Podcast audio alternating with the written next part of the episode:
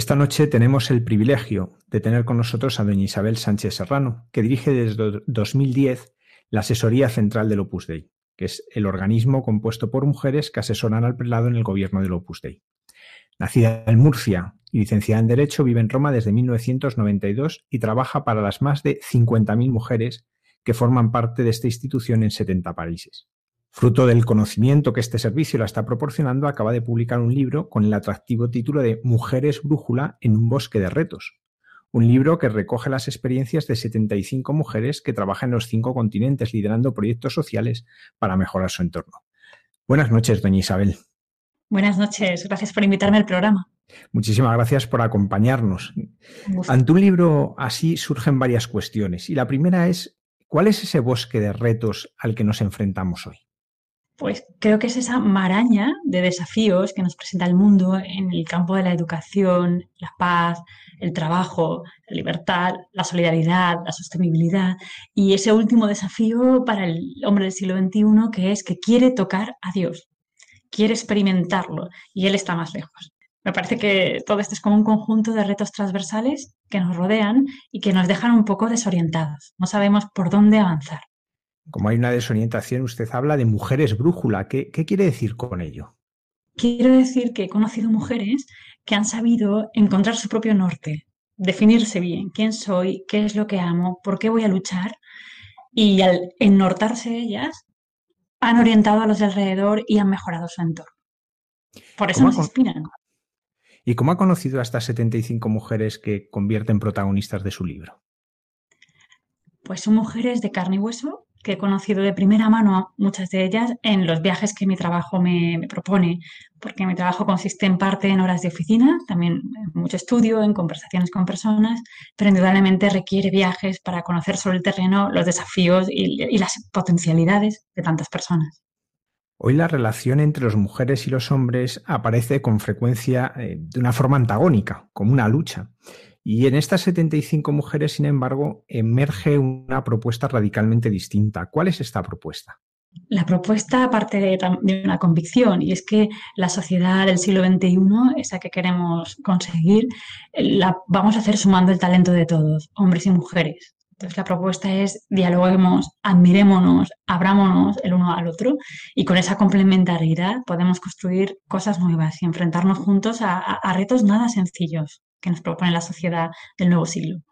Dentro de, ese, de esa complementariedad, de ese luchar juntos, eh, ¿qué es para usted lo propio de la feminidad? O sea, dicho de otra manera, eh, ¿cuáles son las cualidades de las mujeres que tienen un mayor poder transformador y que, por tanto, en esa complementariedad con el hombre pueden transformar la sociedad?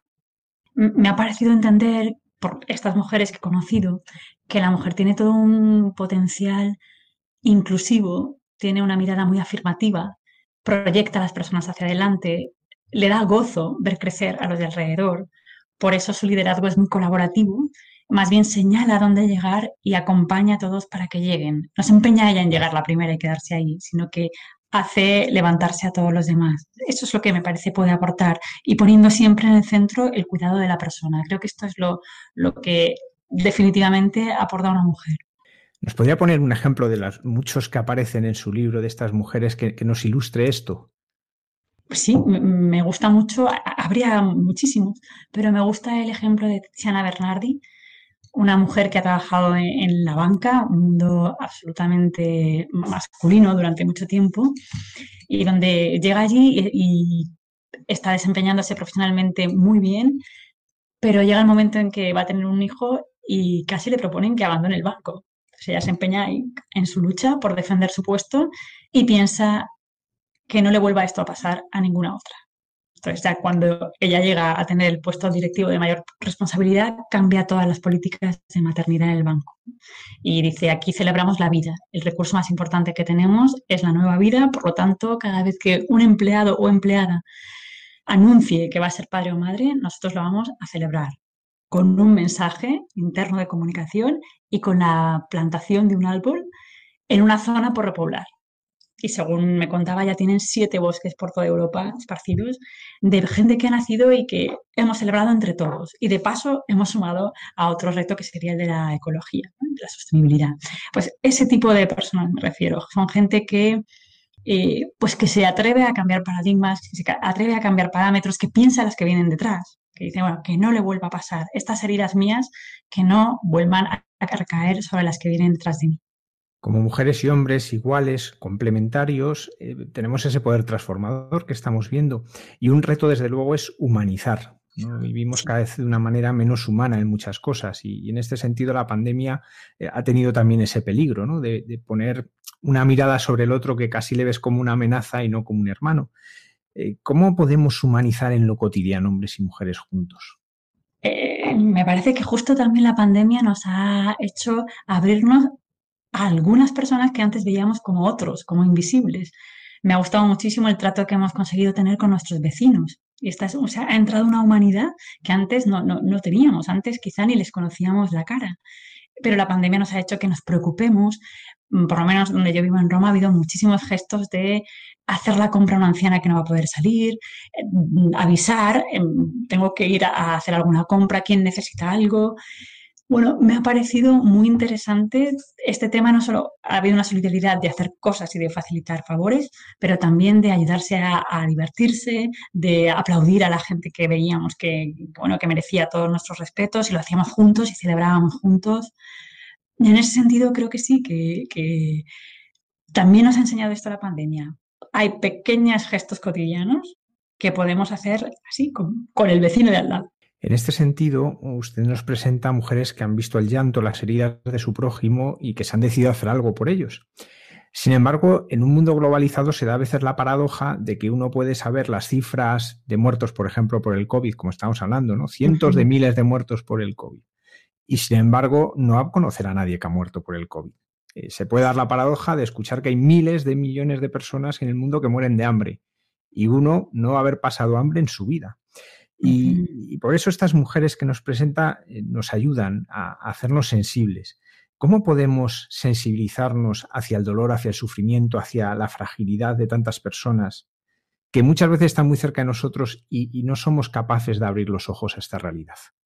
Pues ah, me parece que ahí el Papa Francisco nos está enseñando mucho a mirar a los ojos del otro, a ver rostros, no a ver números, no a ver bultos, a ver rostros, a, ir un poco más despacio por la vida, a, escuchar ¿Qué, está, qué está pasando, cómo le afecta esto a, alguien de mi alrededor.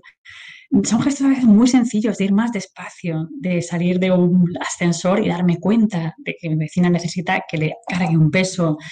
Em, son esos pequeños gestos, pero de mirada pausada alrededor, para captar el, pues, el, dolor o la alegría, ¿no? No, solo, no solo el dolor y el sufrimiento, también eh, todo lo que lleva dentro el corazón humano. Vamos demasiado deprisa, me parece. La dignidad de muchas mujeres es pisoteada en tantos lugares. Eh, ¿Cómo puede recuperar la conciencia de su dignidad una mujer que ha sido maltratada, esclavizada, prostituida o simplemente ignorada? Me parece que parte de, ese proceso está en que le ayudemos a mirarse a sí misma y a hacerle descubrir lo que vale por ella misma, independientemente de lo que le haya pasado. Es que esa persona es muy valiosa. No lo va a poder reconocer si alguien de fuera no la quiere así. Así que ahí podemos ser agentes de demostrarle, tú para mí importas. Este mensaje es muy importante que esa persona lo reciba. Para mí importas. Y hay gente que ya le ha dicho ese mensaje y para nosotros los cristianos, alguien que nos lo dice es Jesucristo ha dicho, tú para mí vales todo, tú me vales toda la vida, tú vales toda mi sangre. Ojalá pudiéramos también acercar a esas personas más a Jesucristo para que descubran cuánto valen, cuánto ha valido su vida y cuánto sigue valiendo. Un aspecto en este sentido para enseñar a mirar es la educación, que es una de las claves que aparecen constantemente en su libro. Eh, ¿Qué es para usted educar? Para mí educar es eh, sacar del otro todas sus potencialidades, ponerlo en darle todas las herramientas para que pueda vivir la vida con verdadera libertad, sabiendo qué elige y por qué, y siendo responsable de eso que elige. De, las iniciativas que cuenta en su libro sobre la educación, ¿ha habido alguna que le ha impresionado especialmente al, encontrarse con ella?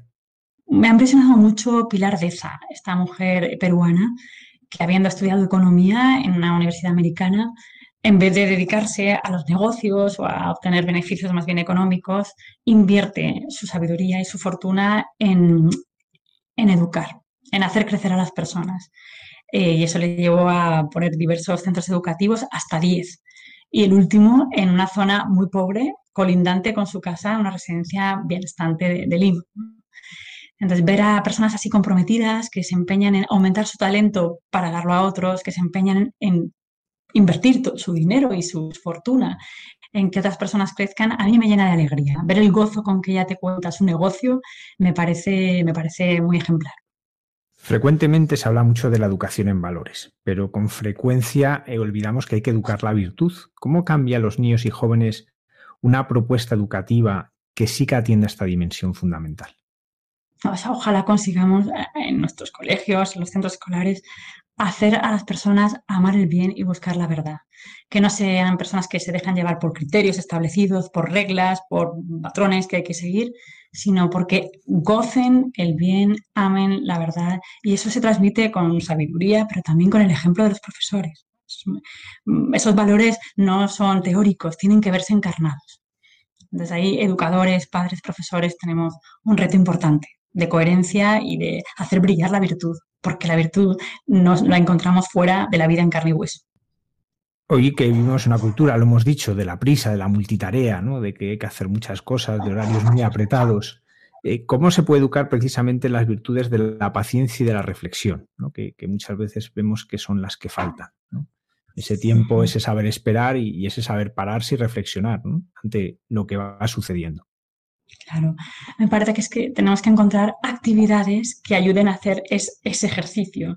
Desde luego la lectura, desde luego estos, eh, me acuerdo de un profesor que para enseñar a sus alumnos en economía, lo que significa cuidar algo hasta el final, les hacía sembrar una semilla, esperar a, que creciera, cuidar esa planta.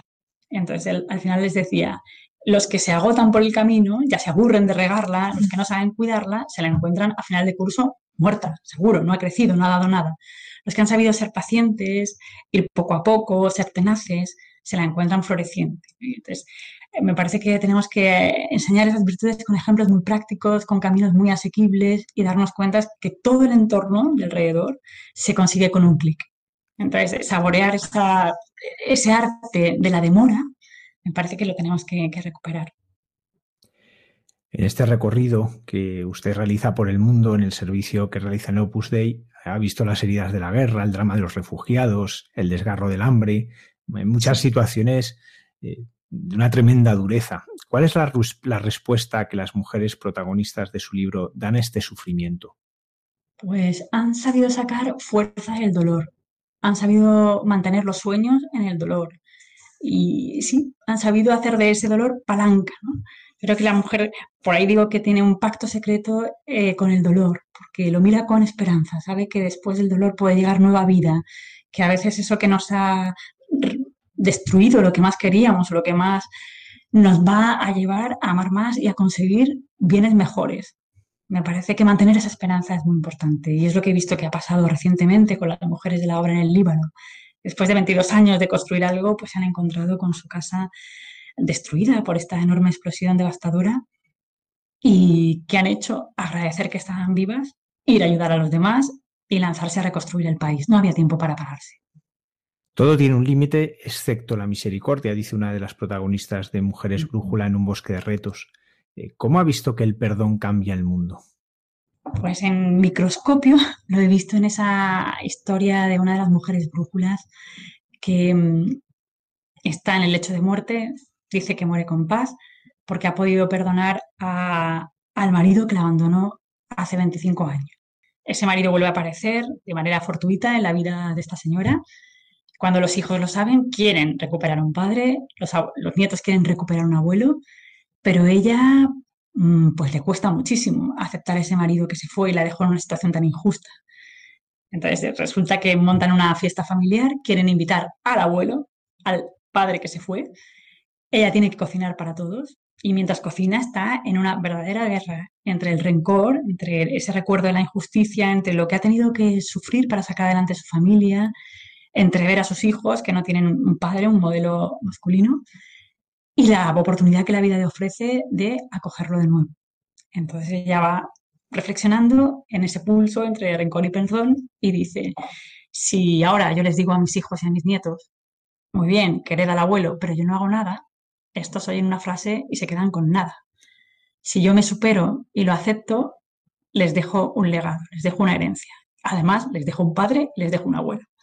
Así que ella mm, pues consigue dar la vuelta, mirar a los ojos a ese marido que abandonó y tener muy en la cabeza a las, a las personas que querían. Entonces yo en esa pequeña historia vi cómo el perdón la cambió a ella, le hizo acoger, dar un giro a, su vida de un modo que no esperaba, cambió a los de su alrededor porque sus hijos se reconciliaron con ese padre que los abandonó, sus nietos recuperaron un abuelo y cambió incluso el ambiente del hospital porque contando esta anécdota y diciéndole al médico que, que moría en paz, llenó de sentido también el trabajo de esa médico. Yo no solo me contaba, la médico es la verdadera amiga por la que supe la historia, me contaba yo esa noche de hospital tan dura, que ella decía, ¿qué hago yo aquí? Pero ¿qué hago aquí? Pues pensar que podía ser consuelo y confidente de una persona que moría en paz, me llenó de sentido. digo, pues, ¿cómo sabemos que el perdón cambia el mundo? Porque cambia pequeños mundos. Un pequeño gesto nuestro cambia sin duda pequeños mundos. Y esos pequeños mundos al final cambian el mundo global muchas personas tienen una dificultad con el perdón. Eh, eh, a veces no encuentran los motivos, como encontró esta mujer, no encuentran la fuerza.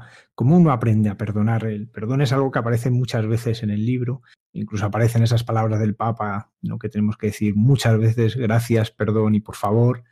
Eh, pero ¿de dónde saca uno la fuerza? ¿Dónde saca? ¿Cómo aprende uno en el fondo a perdonar? Quizá aprende a perdonar amando mucho. Uno aprende a perdonar amando mucho.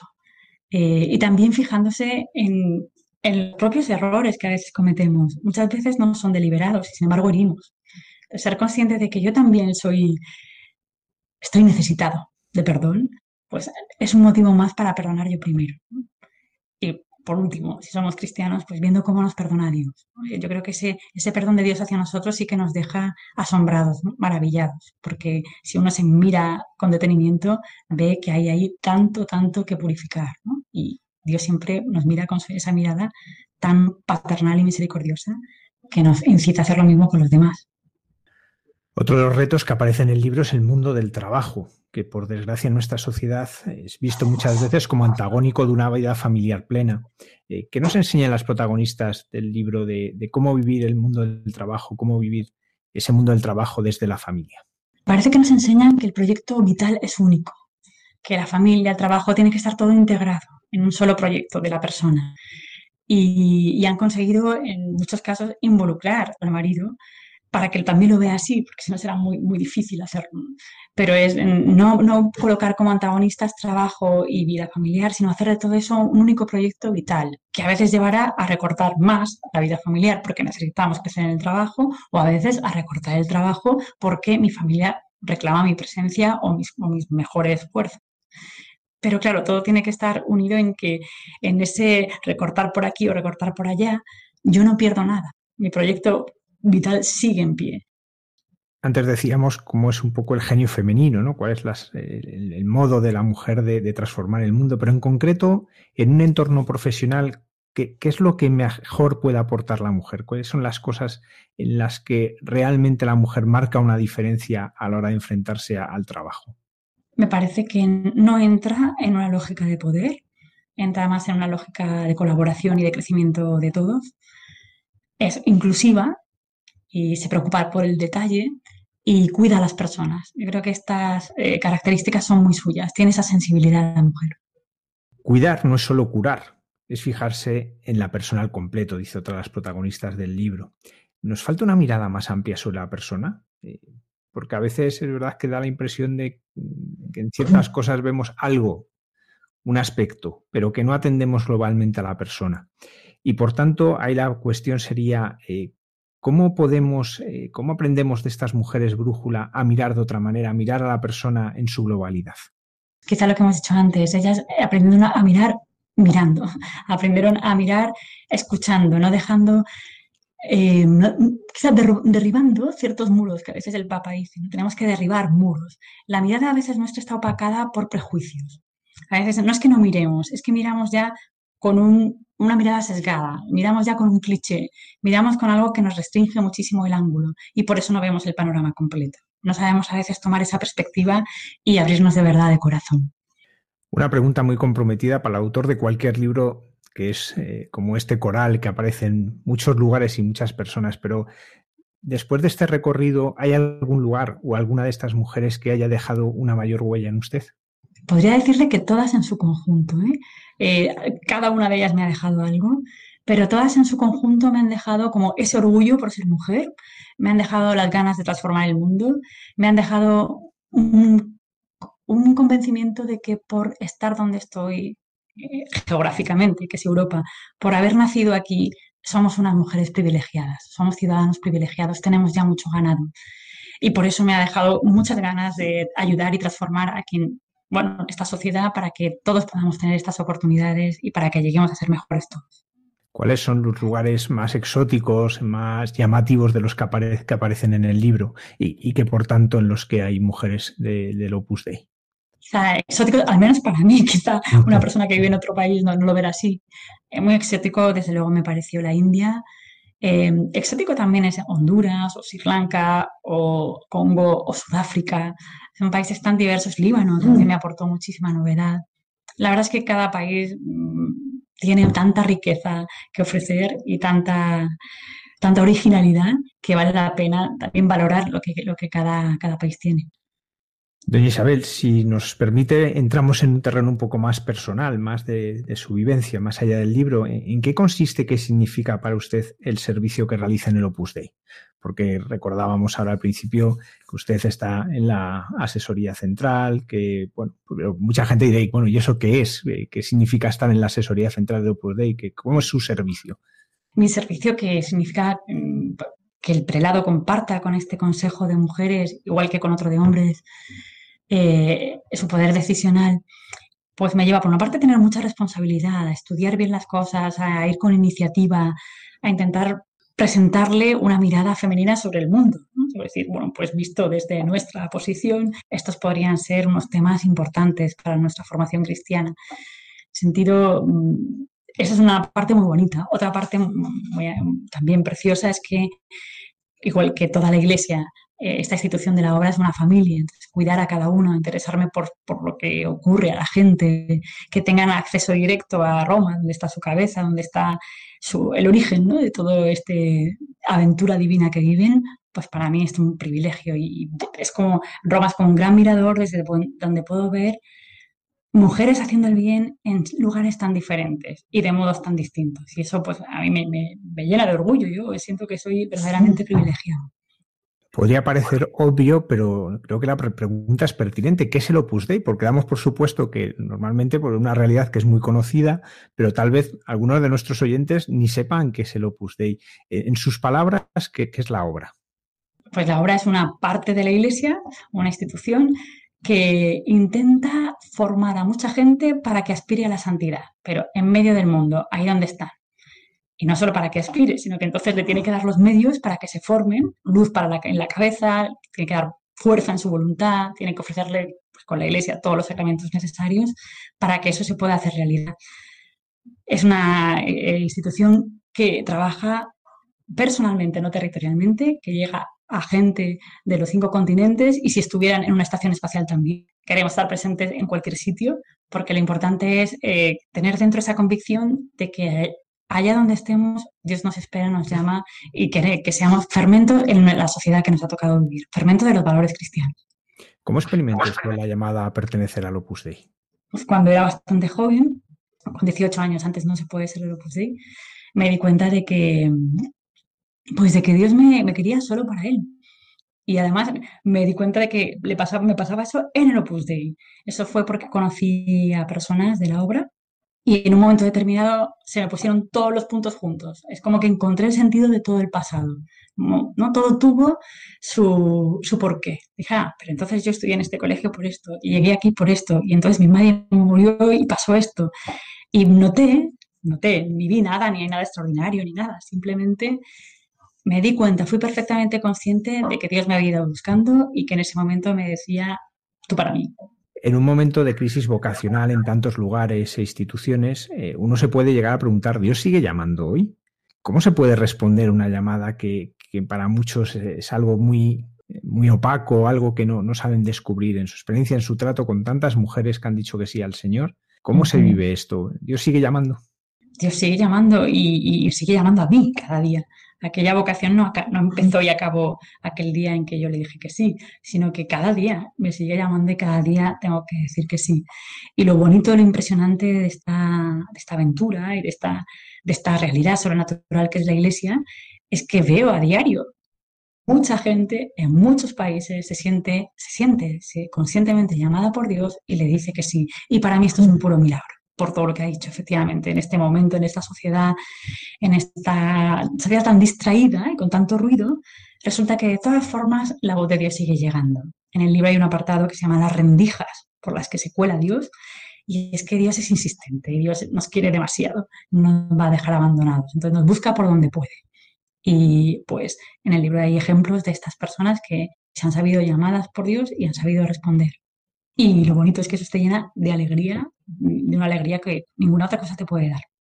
Benedicto XVI contaba que en las visitas al Límina, cuando van los obispos de distintas partes del mundo a Roma y, tienen el encuentro con él, dice, por muchos, claro, cuentan las dificultades, los problemas, dice, pero sobre todo los del tercer mundo cuentan la sed que hay de Dios. Eh, ¿Cómo vive usted este conocimiento de la sed de Dios que le da estar en, el centro de la cristiandad y, y tener, por tanto referencia de tantos lugares. ¿Cómo ve esta sed de Dios? ¿Cómo ve este hambre de Dios en el mundo? Pues yo veo que yo la, noto palpitar. Lo que noto es la sed de Dios. Me pasaba mucho durante el confinamiento. Bueno, esto que me hacía recordar mucho ese no poder, ese deseo que se levantó en todos de repente cuando no podíamos asistir a la misa, cuando de repente se nos quitaron los sacramentos. Noté esa, la necesidad que tenemos y cómo lo echábamos de menos. Y me venían a la cabeza mucho esas palabras del propio Señor, ¿no? Ardientemente he deseado comer con vosotros esta cena. Y bueno, Él nos está deseando ardientemente, quizá no lo deseamos de la igual manera, nos ha permitido no tenerlo por un tiempo, para que nos demos cuenta de cuánto le echamos de menos. Entonces veo que este deseo está muy vivo en África, allí los coches están pintados con Dios existe, es, muy, es impresionante, está muy presente Dios, eh, pero también en esta sociedad nuestra lo veo, está, está en forma de grito, de hambre, de algo que a lo mejor no sabemos ni reconocer, pero cuando se nos presenta cerca el plato de Dios, lo tomamos y lo gustamos y decimos, esto era, si en realidad yo quería esto que es Dios. Usted tiene el privilegio de ver la enorme riqueza de la Iglesia, pero a la vez también las necesidades que se multiplican en tantos lugares del mundo. ¿Cómo uno puede responder con serenidad a, estas llamadas constantes de tantos lugares, pues pidiendo más trabajadores para la mies, eh, pidiendo más medios para poder evangelizar. ¿Cómo se puede vivir eso con serenidad y, sin llegar un momento en que uno se sienta desbordado? Sí, bueno, llega el momento en que uno se siente desbordado. Pero que estar con el Señor, estar con Jesucristo, tiene muchos momentos de sentirse desbordado como lo vemos en los apóstoles, cuando quiere que alimenten a esa multitud de 5.000 hombres. Claro que nos sentimos desbordados. Y uno deja de sentirse desbordado cuando se concentra en él. Cuando, cuando uno va con abandono esperanzado. Es decir, pues Señor, yo voy a poner aquí todos los medios que pueda, pero lo tienes que hacer tú, lo tienes que hacer tú. Y la verdad es que a base de rezar mucho he visto muchos milagros. San José María decía que el poder, la fuerza del Opus Dei era la oración y lo he palpado muchísimas cosas han pasado, no por lo que teníamos, no por los medios que hemos empleado, no por lo que hemos sabido hacer, sino precisamente por lo que no hemos sabido hacer. Así ha quedado muy claro que era Dios. Por el servicio que usted realiza, tiene una visión amplia y muy realista de la Iglesia. Y me gustaría detenernos en cuál es el papel de la mujer en ella. Muchas veces oímos eh, muchas formas distintas de enfocarlo. ¿Cómo lo ve usted? Pues me parece que es una manera equivocada buscar cargos, funciones. Eh, sin duda me parece que hay que hacer una buena criba. Es decir, qué cosas hay en la Iglesia que se han asignado a los sacerdotes como si correspondieran al orden sacerdotal.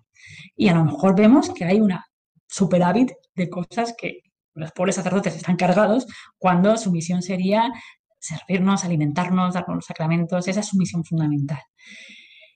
Pero por otra parte veo que la mujer en la iglesia tiene que estar revalorizada en cuanto a, laica. Me parece que en realidad eh, muchas de esas pretensiones de la mujer en la iglesia son pretensiones de los laicos, hombres y mujeres. Y ha llegado el momento de esa revolución silenciosa, pacífica, en que los cristianos brillen en el mundo, sepan dar testimonio, sepan que esa es su primera misión. Y ahí son protagonistas insustituibles. ¿Quién va a hablar? ¿Quién va a mostrar?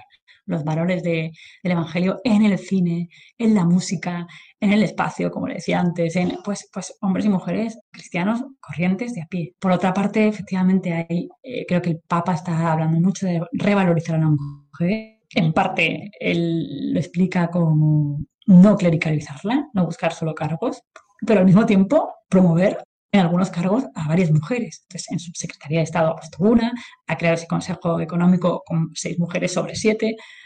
Bien, el Papa va dando muchos gestos en distintas direcciones, pero en el fondo eh, la idea sería tener en cuenta la mirada y la voz de la mujer en todos los, en todos los ámbitos donde la Iglesia trabaja. Y en este sentido, ¿cómo la mujer, eh, profundizando un poco más, cómo la mujer puede desvelar este rostro materno? La iglesia es madre y a veces, pues, eh, para muchos desde fuera, lo, que ve es un rostro de varón, sea en el Papa o sea en, su párroco, vamos. ¿Cómo la mujer puede ayudar a descubrir a muchas personas, a veces alejadas incluso de la vida de la iglesia, ese rostro materno? Yo creo que lo puede hacer en el día a día, allí donde está. Eh, como buena cristiana, como enfocando los asuntos así como, como debe hacerlo. Y al mismo tiempo, em, quizá comprometiéndose más con su mundo.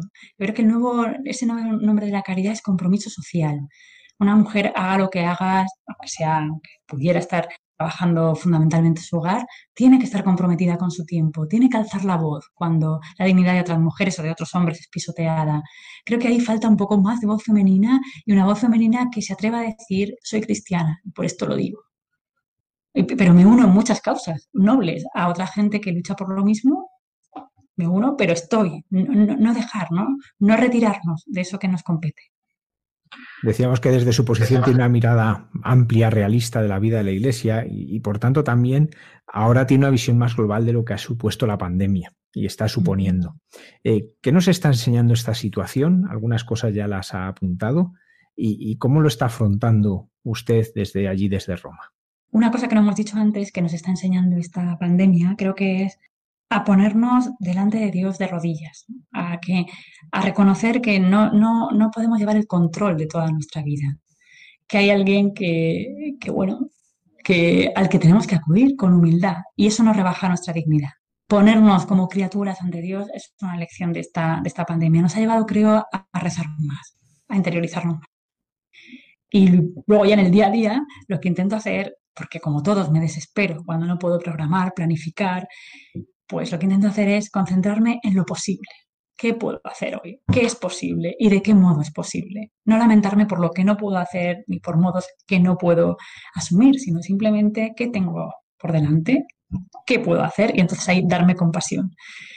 Y una de esas cosas que puedo hacer seguramente es cuidar a la gente que tengo alrededor, a esa que trabaja conmigo, pues lo que decíamos antes, mirarla más despacio cuando todo funciona, cuando todo va rápido, me concentro en las cosas. Cuando tengo que ir un poco más despacio, el ritmo es más humano, puedo darme cuenta de cómo está la que trabaja conmigo, de qué cara tiene, de qué preocupaciones trae, de qué en el trabajo le está inquietando o qué le está emocionando. Y entonces voy a promocionarla para que, para que se dedique a eso. El cuidado de las personas me parece también muy importante. Para terminar, hablemos de la mujer con mayúscula, de la Virgen María. ¿Quién es ella para usted? Para mí ella es la que me busco. Eh, tengo que confesar que cuando era pequeña no tenía mucha devoción yo a la Virgen María, no la, no la necesitaba, por así decir. Hasta que en un momento me di cuenta de que yo, que mm, digo en el libro que desde pequeña comentaba con Dios todas las jugadas, pues me di cuenta de que si quería a Jesucristo tenía que conocer a su madre. Que, ¿Quién pretendía ser yo eliminando de mi, de mi esfera de intereses a la madre de una persona a la que quería mucho? Así que le pedí por favor que me, a ella misma, le pedí, hazme conocerte. Y a partir de ahí pues tuve la suerte, la verdad es que en el Opus Dei me enseñaron a, conocerla, a amarla y a no soltarla ya más. Para mí es todo. Pues doña Isabel Sánchez Serrano, eh, que trabaja en la asesoría central del Opus Dei, pues muchísimas gracias por esta entrevista y también por este libro, Mujeres Brújula en un bosque de retos, que es un regalo poder conocer a estas 75 mujeres que en el mundo entero están transformando este mundo para Dios. Muchísimas gracias. Muchas gracias a usted. Ha sido un placer estar aquí.